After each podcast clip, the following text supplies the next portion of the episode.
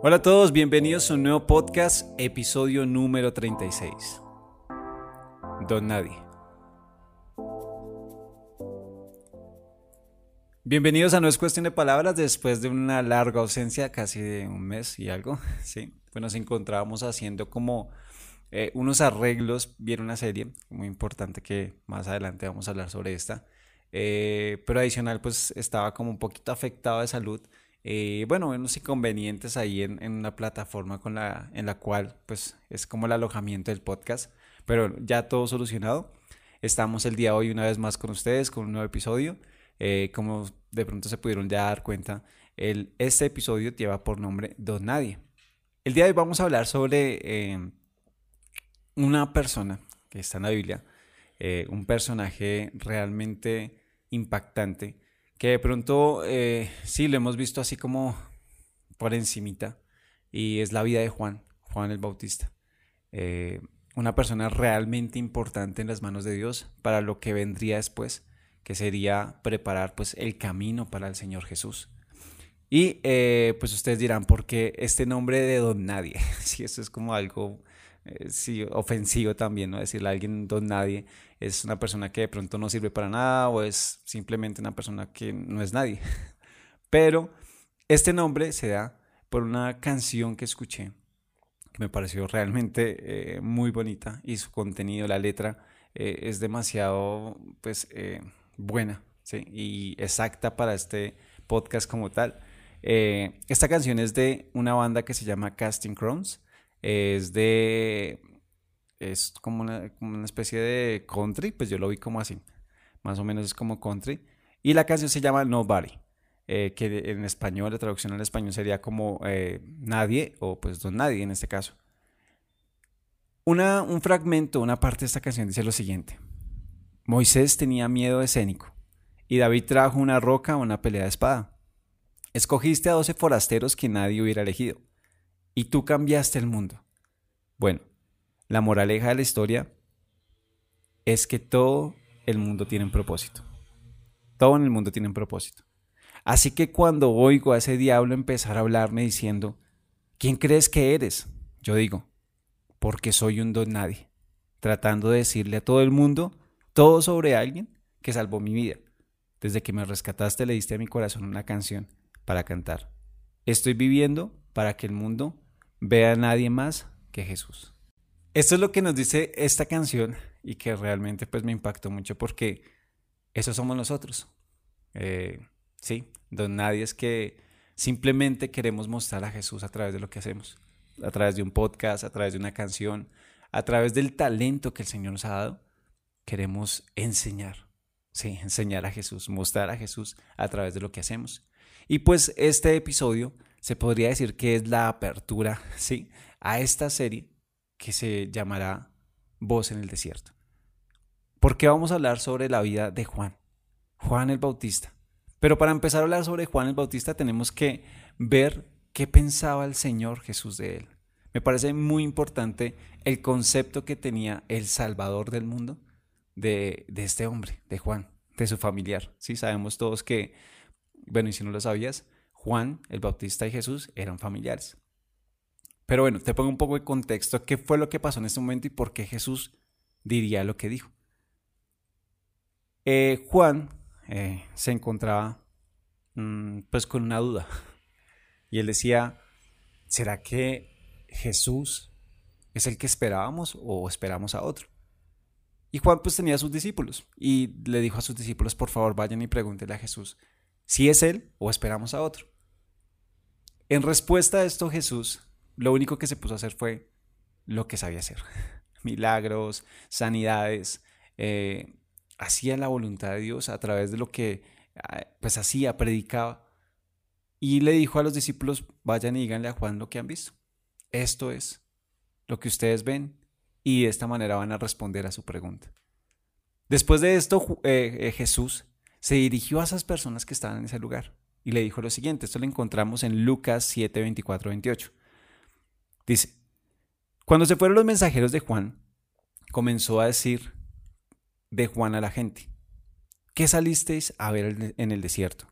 ¿Una caña sacudida por el viento? ¿Más que saliste a ver? ¿A un hombre cubierto de vestiduras delicadas? He aquí, los que tienen vestidura preciosa y viven en deleites en los palacios de los reyes están. Mas, ¿qué saliste a ver? ¿A un profeta? Sí, os digo, y más que un profeta. Este es de quien está escrito. He aquí, envío mi mensajero delante de tu faz, el cual preparará tu camino delante de ti. Os digo que entre todos los nacidos de mujeres no hay mayor profeta que Juan el Bautista. Pero el más pequeño, ese, pero el más pequeño en el reino de Dios es mayor que él. Esto es lo que pensaba el Señor Jesús de su amigo, de su familiar, de su compañero Juan. Era tan importante lo que hacía Juan en este momento que Jesús lo exalta y dice, Juan, Juan, sí, si ustedes estaban esperando de pronto ver a alguien con delicadas vestiduras, no, no lo iban a encontrar. Si estaban esperando ver de pronto a una persona débil, no, tampoco lo van a encontrar. Pero si estaban esperando encontrar un profeta, lo encontraron. Y les digo que es más que un profeta. Juan era la persona que estaba preparando el camino para el Señor. La palabra nos dice que es como esa voz que clamaba en el desierto. Sí. Y te has puesto a pensar de pronto, eh, bueno, los cristianos, el, concepto que tenemos de desierto eh, o la connotación que tenemos es que es como una prueba, es un momento difícil de la vida de una persona. Pero Juan clamaba, sí, como una voz en el desierto. De pronto en el desierto de otras personas. Y de esa manera, este don nadie, esta persona que en su apariencia física, eh, sí, no era eh, el más, eh, por así decirlo, el mejor vestido, sí, con la mejor ropa. Esa persona que de pronto vivía en el desierto no, no era lo mejor en apariencia física, pero sí su corazón y lo que el Señor había hecho en él. Y es que desde el inicio, desde el inicio, Lucas el libro de Lucas nos habla, mm, incluso inicia con Juan, el nacimiento de Juan, porque el nacimiento de Juan es un milagro. Pero veamos un poco más de Juan. Juan, como lo mencionaba anteriormente, es familiar de Jesús. Sus padres eran Zacarías y Elizabeth. Eh, en, algunas Biblias lo encontramos como Isabel también. Vamos a seguir hablando como Isabel. Eh, descendientes de familia de sacerdotes. Esta pareja no había podido concebir. Resulta que el papá, Zacarías, tenía ya 92 años y eh, Isabel, pues era estéril. Entonces, aparentemente, y pues según la medicina y todo, no podían tener hijos. Y en un momento cuando Zacarías se encontraba en el servicio, ¿sí? como sacerdote en el templo, se le apareció un ángel. Y el ángel le dijo, vas a tener un hijo. ¿Sí? Él de pronto dudó en ese momento. Y por haber dudado, pues él, efectivamente tuvieron a Juan, pero él tuvo que quedar como mudo. Sí, él quedó mudo hasta que nació su hijo. Pero, ¿qué fue esto que le dijo el ángel a Zacarías sobre su hijo? Esto lo podemos encontrar en Lucas 1, versos 14 al 17. Dice, y tendrás gozo y alegría, y muchos se regocijarán de su nacimiento, porque será grande delante de Dios no beberá vino ni sidra, y será lleno del Espíritu Santo aún desde el vientre de su madre. Y harán que muchos de los hijos de Israel se conviertan al Señor, Dios de ellos, e irá delante de él con el espíritu y el poder de Elías, para hacer volver a los corazones de los padres a los hijos, de los rebeldes a la prudencia de los justos, para preparar el camino, perdón, para preparar el Señor un pueblo bien dispuesto. Entonces vemos aquí que Lucas nos muestra a Juan Sí, como un milagro. Es un milagro. El nacimiento de Juan es un milagro.